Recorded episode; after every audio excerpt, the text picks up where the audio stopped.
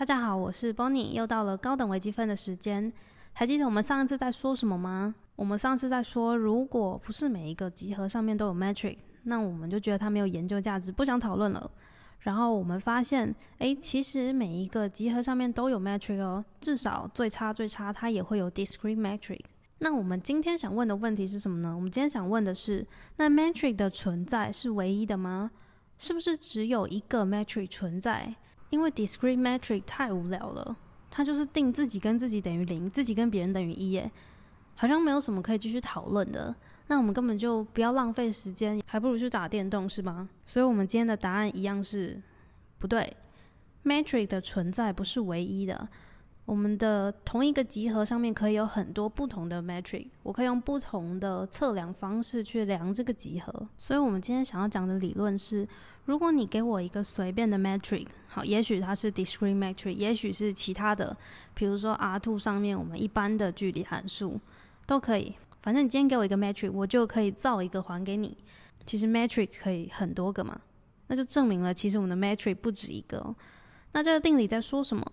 就是你今天如果给我一个 metric d 的话，就一个距离函数 d，那一加 d 分之 d 也会是一个 metric。我们再说一次哦，如果你今天随便给我一个 metric，不管它是不是 discrete，还是你熟悉的距离函数，还是任何你异想天开但是又符合定义的 metric 都可以。你给我一个，我就可以立刻造一个还给你。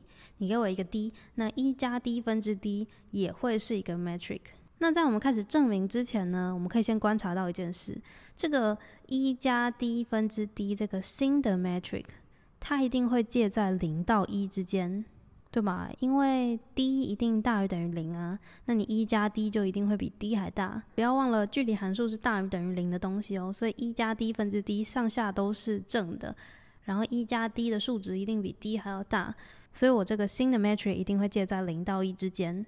那我们今天也来证一下这个一加 d 分之 d 的这个 metric，它真的会是一个 metric。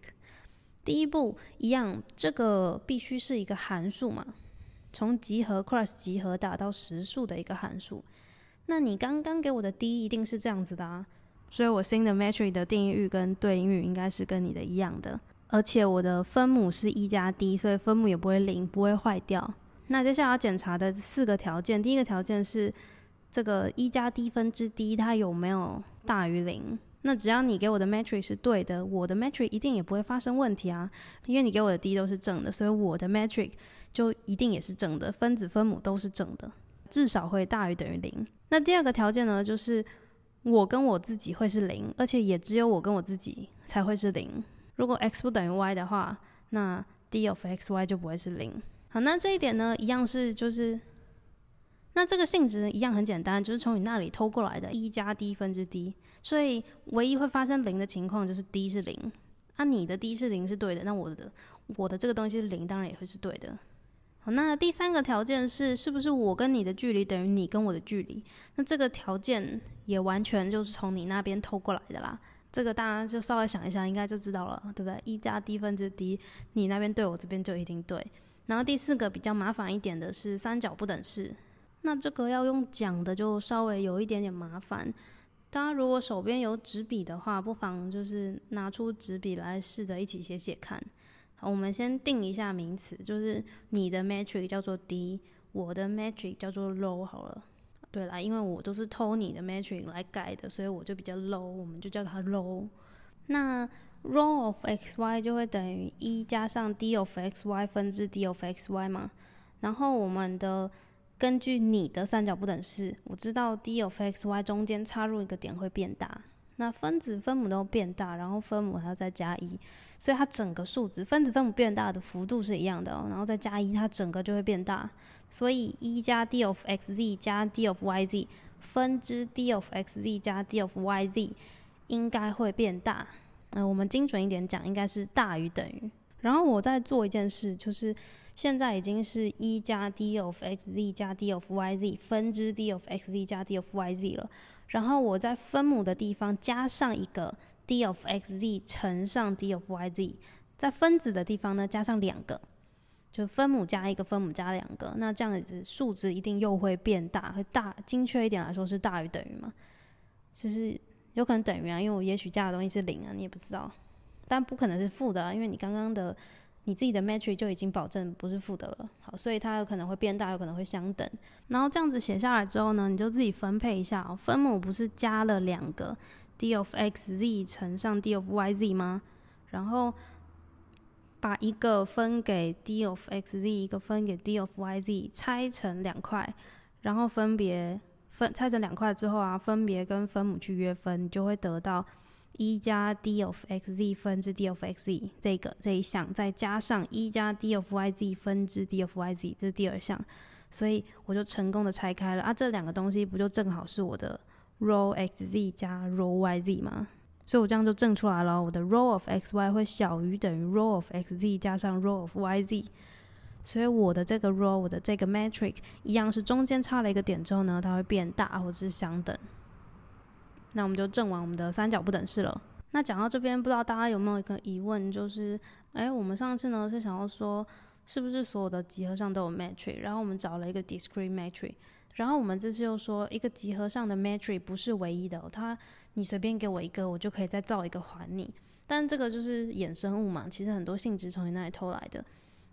那我们现在也就总共只认识几种 metric，一个是那个 R two 上你最熟悉的距离函数，另外一个是 discrete metric，然后还有其他很多就是从这种这种 metric 一直延伸下去的。那除了这两个系统，还有没有其他人啊？还有，还有很多很多。我这边就再跟大家介绍一个。metric 的例子给大家，但是这次我们就不证明。如果有兴趣的同学可以自己写写看。那这个例子呢，是我们常常在 computer science 里面使用的。大家都知道 computer science 就是你的电脑它不认识二三四五六七八九，对不对？它认识的只有零跟一，所以我们在储存资料的时候用的代码就是零一零一零一零零零零零这样之类的。好，就是一串的零一去组合成的字元，呃的物件。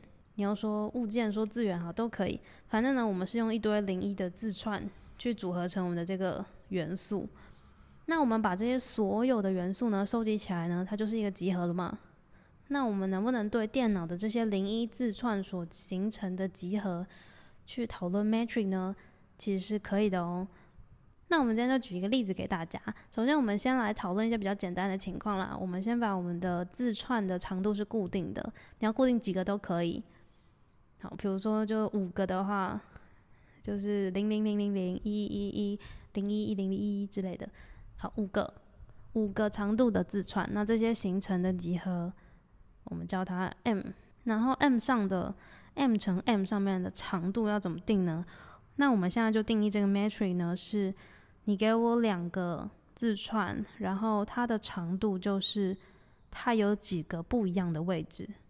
比如说一零零零零，哎，这样五个吗？一零零零零，对，跟零一一零零，还有几个位置不一样，就是前三个位置不一样，后面两个都零。好，所以前三个位置不一样，那它们两个之间的距离就是三。那这样子就会满足我们的 metric 的定义，所以它也是一个 metric，也就是我们可以去用我们的高维研究 computer science。那我们这一集的内容就到这里。如果有任何问题的话，欢迎你留言在下面，或是追踪 Boy 的 Instagram 可以私讯我。喜欢的话也记得帮我订阅和分享给你的朋友。那我们就下课喽，拜拜。